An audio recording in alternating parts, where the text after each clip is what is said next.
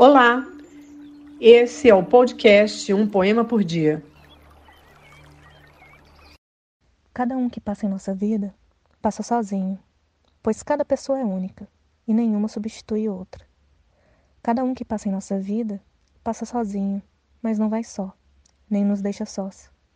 Leva um pouco de nós mesmos, deixa um pouco de si mesmo. Aos que levam muito, mas aos que não levam nada. Essa é a maior responsabilidade de nossa vida e a prova de que duas almas não se encontram ao acaso. Antoine de Saint-Exupéry. Acaso. Se você curtiu, divulgue a nossa playlist.